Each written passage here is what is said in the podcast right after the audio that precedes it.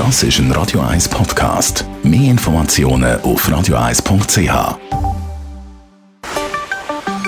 Der Finanzratgeber auf Radio 1 wird Ihnen präsentiert von der UBS. Heute da reden wir über Sachanlagen. Stefan Stotz von der UBS. Etwas, was man vielleicht jetzt nicht immer gerade auf dem Schirm hat, wenn es ums Geldanlegen angeht. Investieren in Sachanlagen ähm, kann natürlich spannend sein.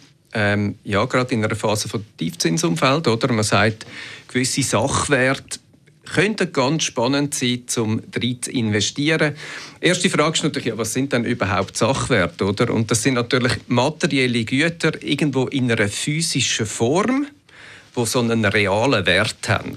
Was kann denn das alles sein? Was sind die gängigsten Sachanlagen? Erstens Edelmetall, kennen wir alle. Sicher die krisenresistenteren Wertanlagen wie der Klassiker Gold. Ähm, Gibt es noch andere, aber ich glaube, Gold steht im Zentrum.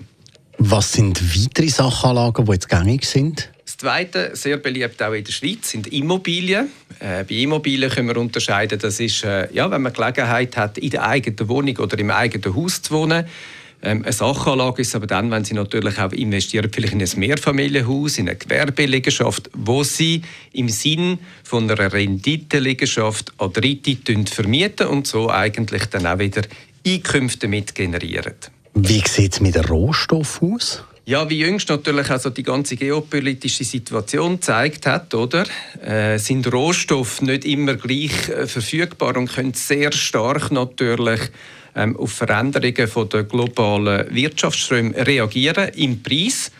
Und äh, von dem her hat das dann sehr schnell vielleicht einen Einfluss auf äh, Energiepreise, aber auch auf Getreidepreise, auf Kaffeepreise ähm, und auf alle anderen Arten natürlich von Sachanlagen. Aber eben so 100 Tonnen Kaffee kaufe jetzt doch nicht einfach so. Typischerweise macht man dann das auch wieder über ähm, Finanzinstrument oder Zertifikat, wo man näher kommt. Aber ich glaube auch dann, da das alles sehr stark klingt, ist natürlich an Rohstoff selber kann es eine spannende Möglichkeit sein.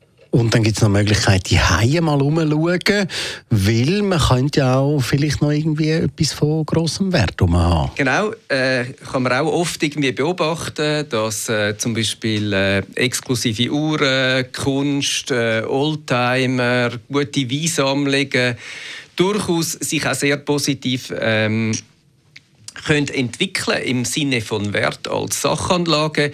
Ich glaube, bei diesen Kategorien muss man aber schon ehrlich sagen, dass es dann sehr viel auch Expertise braucht, dass man dann nicht nach einer gewissen Zeit negativ überrascht ist. Danke vielmals, Stefan Stotz von der UBS.